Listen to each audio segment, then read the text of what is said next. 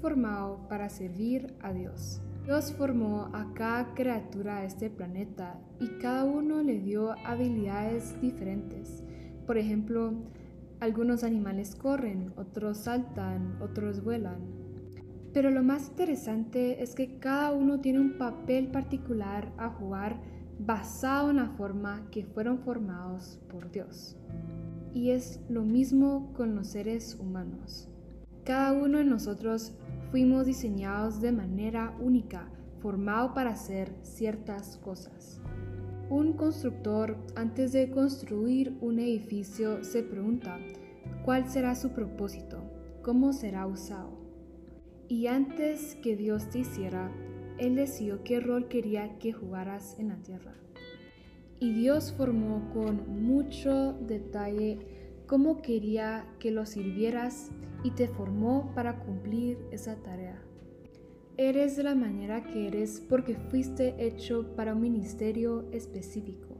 La Biblia dice, porque somos hechura de Dios, creados en Cristo Jesús para buenas obras. La palabra poema viene del griego que significa hechura, artesanía. Regresando a lo que la Biblia nos dice, nos está diciendo que eres una obra de arte hecha a mano por Dios. David alabó a Dios por ese increíble cuidado personal y el detalle que ha puesto en nosotros. Dice, tú me hiciste todo delicado, las partes interiores de mi cuerpo y las uniste en el vientre de mi madre. Gracias por hacerme maravillosamente complejo. Tu hechura es prodigiosa. Y como dice Ethel Waters, Dios no hace chatarra. Y Dios no solo te formó antes que nacieras, sino que planeó cada día tu vida para apoyar un proceso en formarte. David sigue diciendo, cada día de mi vida fue grabado en tu libro, cada momento fue organizado antes de que el día pasara. Y siento que esto es muy revelante en las épocas que estamos viviendo ahora. Por ejemplo, tal vez el año pasado al final decimos, es que este año fue un desperdicio, es que este año ni sirvió de nada. Pero hay que recordarnos que Dios no desperdicia nada y cada cosa que pasa en nuestra vida, cada segundo, cada hora, cada semana, mes, año, cada cosa es planeada por Dios. Entonces, no podemos tomarlo de desprecio o no podemos decir que no sirve de nada. La Biblia dice que eres maravillosamente complejo. Eres una combinación de muchos factores diferentes. Y para recordar estos cinco factores, hay un acróstico sencillo con la palabra forma. En este capítulo y en el próximo vamos a estudiar estos cinco factores. Lo que veremos hoy se llama ¿Cómo te forma Dios para tu ministerio? Y siempre que Dios nos da una asignación o una misión, nos equipa con lo necesario para cumplirla. La primera letra de forma es F y eso significa formación espiritual. La O significa oportunidades, R significa recursos, M significa mi personalidad y A significa antecedentes. Comencemos con formación espiritual. Dios le ha dado a cada creyente dones espirituales para usarlos en el ministerio.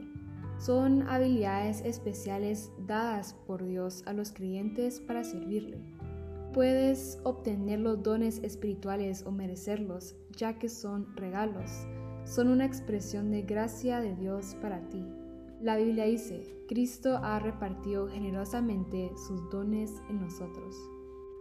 No puedes escoger los dones que quieres tener. Si has puesto atención, sabes que Dios le gusta que somos únicos, que Dios nos formó especiales a cada uno. Entonces Él no nos dio el mismo a todos. Pero tampoco puedes recibir todos los dones, sino Dios te asigna uno específico. Tus dones espirituales no se te dieron para tu propio bienestar, sino por el bienestar de otros, así como los de ellos son para tu beneficio. La Biblia dice, a cada uno se le da una manifestación especial del Espíritu para el bien de los demás. Y Dios lo planeó así para que tuviéramos necesidad los unos a los otros. Cada uno somos como piezas de un rompecabezas y por ese motivo se nos manda a descubrir y desarrollar nuestros dones espirituales. Y yo te pregunto, ¿has invertido tiempo en descubrir cuáles son tus dones espirituales? Un don sin descubrir no vale nada. Tus dones revelan la llave para descubrir la voluntad de Dios para tu ministerio, pero ellos no lo son todo. También Dios te ha moldeado en otras cuatro maneras. Ya para terminar, vamos a estar viendo la letra O de forma, que significa oportunidades para tu corazón.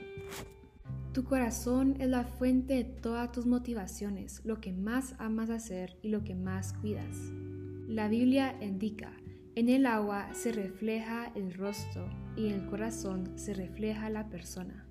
Tu corazón revela lo real en ti, lo que eres verdaderamente, no lo que otros piensan de ti o lo que las circunstancias te impulsan a hacer. Tu corazón representa la fuente de tus motivaciones y el por qué actúas de la forma en lo que lo haces.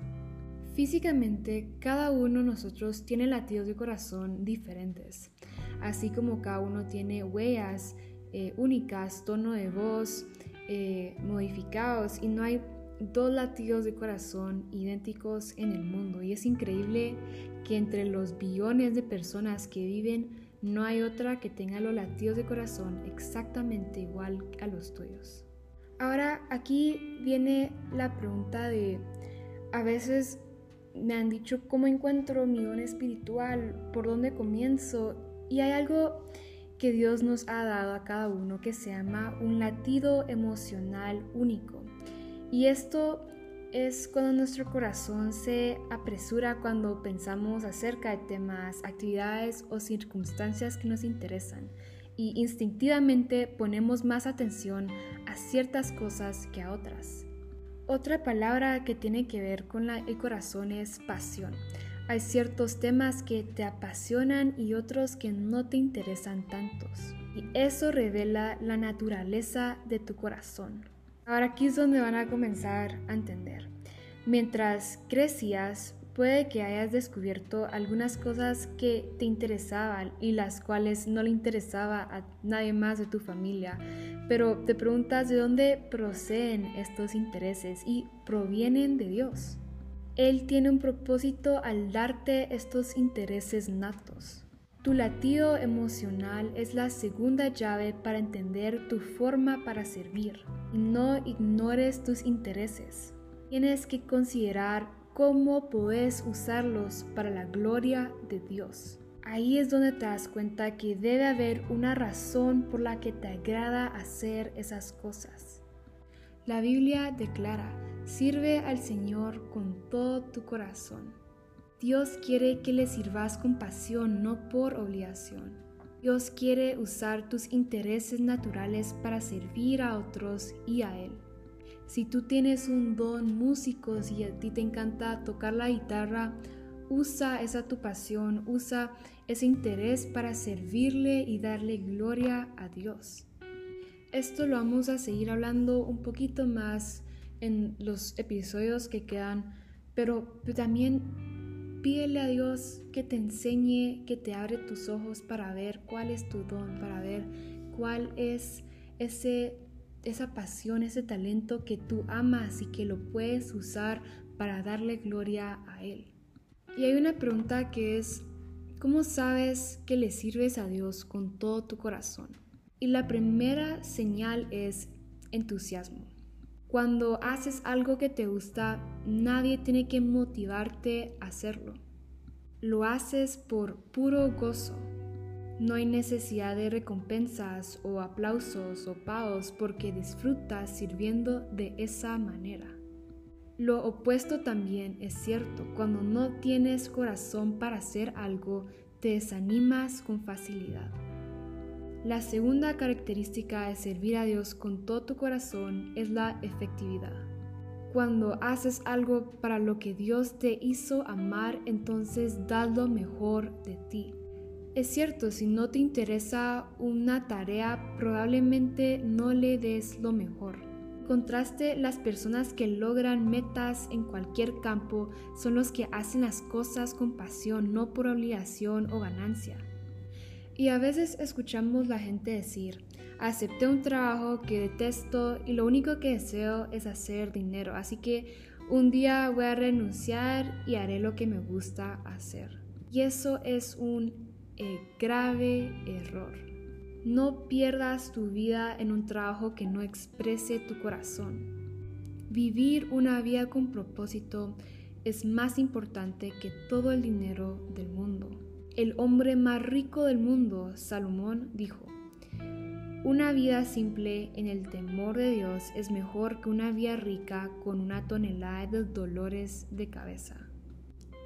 Descubre lo que te gusta hacer, lo que Dios te puso en tu corazón y hazlo para su gloria. Esta es tu oportunidad.